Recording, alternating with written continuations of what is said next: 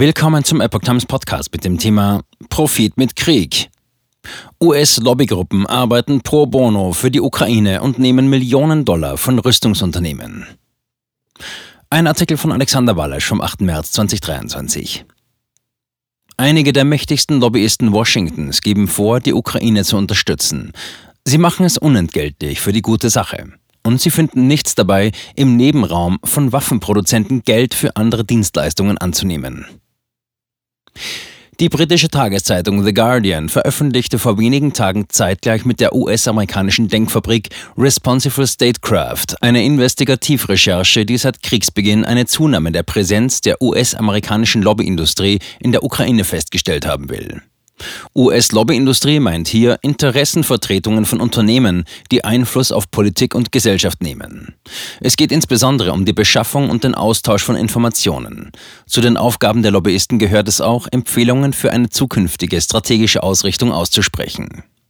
Laut The Guardian waren vor dem Krieg elf wirklich namhafte US-amerikanische Lobbyunternehmen in den USA für ukrainische Interessen unterwegs. Nach Kriegsbeginn sind jetzt mehr als ein Dutzend hinzugekommen. Solche Lobbytätigkeiten in ausländischem Auftrag unterliegen in den USA einem Lobbygesetz. So zwingt der Foreign Agents Registration Act FARA Lobbyisten dazu, solche Tätigkeiten offenzulegen und sich vollumfänglich zu erklären. Die Geschichte des FARA begann übrigens 1938, als die USA Propaganda für Nazi-Deutschland entgegenwirken wollte. Im Internetzeitalter werden Berichte und Akten der FARA mittlerweile online gestellt und können seit 2007 öffentlich und zu Recherchezwecken eingesehen werden.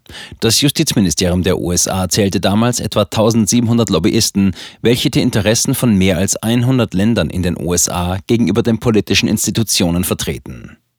Was konkret die Lobbyisten für die Ukraine tun, erzählt der Münchner Merkur, der sich auf den Bericht im Guardian bezieht. Zitat: Mehrere der neuen Lobbyunternehmen, die sich in der Ukraine engagieren, setzten sich für eine stärkere militärische Unterstützung der USA für das ukrainische Militär ein. Zitat Ende.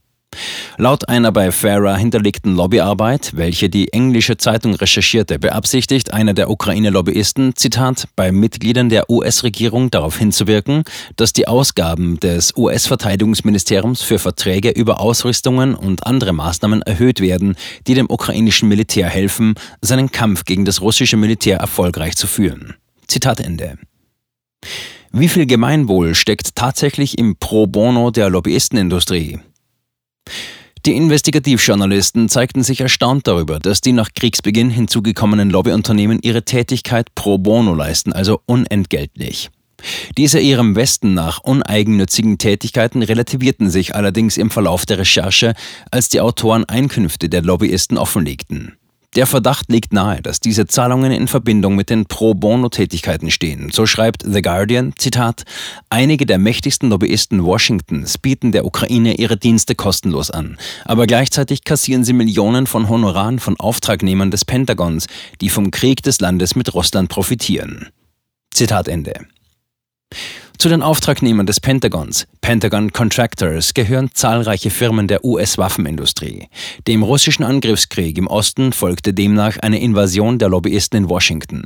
Sie sind die Schnittstelle zwischen dem Begehren der ukrainischen Führung nach Waffen und der Waffenindustrie in den USA, die dieses Begehren gerne befriedigen möchte. Der Artikel zitiert David Laufman, Partner einer Anwaltskanzlei, welche zuvor einmal die Durchsetzung von FARA im Justizministerium beaufsichtigt hatte. Laufman kommentiert den erstaunlichen Zuwachs an Lobbyvertretern für die ukrainische Sache so: Zitat: Ich kann mich an keinen vergleichbaren Anstieg der Pro Bono-Arbeit für einen ausländischen Auftraggeber erinnern. Zitat Ende. Es geht um viel Einfluss, um Milliardenverträge und um Millionen Dollar für Dienstleistungen. Die Journalisten haben zudem von einem Mitarbeiter, der bei FARA die Anmeldungen entgegennimmt, erfahren, wie diese Lobbyisten seinen Erkenntnissen nach konkret planen. Ihr Ziel sei es, Zitat, Mitglieder der US-Regierung zu beeinflussen, die Ausgaben des US-Verteidigungsministeriums für Verträge im Zusammenhang mit Ausrüstung und anderen Bemühungen zu erhöhen, die die Fähigkeit des ukrainischen Militärs unterstützen, in seinem Kampf gegen das russische Militär erfolgreich zu sein. Zitat Ende. The Guardian bezweifelt nicht, dass es Lobbyunternehmen gibt, denen wirkliche Solidarität mit der Ukraine am Herzen liegt. Aber eben nicht alle. Einige der ohne Honorar arbeitenden Lobbyisten haben darüber hinausgehende monetäre Absichten. So reichte ein Ex-Senator und Senior der Anwaltskanzlei Hogan Lovells Farrer-Dokumente ein, aus denen hervorgehen soll, dass er ehrenamtlicher Lobbyist für eine vom ukrainischen Oligarchen Viktor Pinchuk kontrollierte Stiftung sei. Während die Anwaltskanzlei diese Arbeit ehrenamtlich durchführt, haben zwei der zahlenden Kunden der Firma umfangreiche Verträge mit Verteidigungsbehörden geplant oder schon in trockenen Tüchern und demnach ein Interesse am Konflikt in der Ukraine, schreibt der Guardian. Ein zahlender Kunde der Kanzlei ist Hawkeye 360. Das Unternehmen zahlte der Anwaltskanzlei des Ukraine-Lobbyisten 200.000 Euro. Hawkeye 360 ist Auftragnehmer des Pentagons. Ihr Spezialgebiet ist die Identifizierung von GPS-Störungen in der Ukraine. Offenbar ist es Teil der russischen Kriegstaktik, das ukrainische Navigationssatellitensystem zur Positionsbestimmung zu beeinträchtigen. The Guardian nennt weitere Beispiele. Auch das große Lobbyunternehmen BGR Government Affairs BGR begann im vergangenen Mai ehrenamtlich für zwei ukrainische Interessenvertreter zu arbeiten. Namentlich geht es um Verträge mit Vadim Ivchenko, einem Mitglied des ukrainischen Parlaments, und mit Elena Lipkivska-Ergul, einer Beraterin des ukrainischen Präsidenten Zelensky.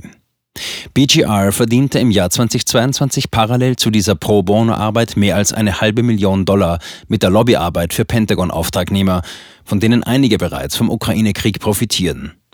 Allein der Rüstungs- und Elektrokonzern Raytheon zahlte laut Open Secret davon 240.000 Dollar und erhielt im Zusammenhang mit dem Ukraine-Krieg Regierungsaufträge über 2 Milliarden Euro. Open Secrets ist eine Nichtregierungsorganisation, die sich für mehr Transparenz in der Politik stark macht. Nachfragen bei den Pro Bono-Lobbyisten bleiben unbeantwortet. Auch die große Werbe- und PR-Agentur Ogilvy Group registrierte sich im August 2022 bei Farah mit einer Pro Bono-Tätigkeit für ein ukrainisches Ministerium. Während die Agentur die Botschaft verbreitet, die Ukraine sei immer noch für Geschäfte offen, setzt sich die Ogilvy Group für Pentagon-Auftragnehmer ein, die einer Schwesteragentur von Ogilvy im Jahr 2022 fast eine halbe Million Euro gezahlt haben. Ogilvy antwortete nicht auf eine Bitte der Journalisten, die Recherchen zu kommentieren. Der Bericht des Guardian endet mit einem Zitat einer Mitarbeiterin einer Regierungsaufsichtsbehörde, die Verteidigungsausgaben der USA kontrolliert. Zitat, es besteht eine hohe Nachfrage nach Waffen für den Transfer in die Ukraine und zum Auffüllen schrumpfender US-Lagerbestände.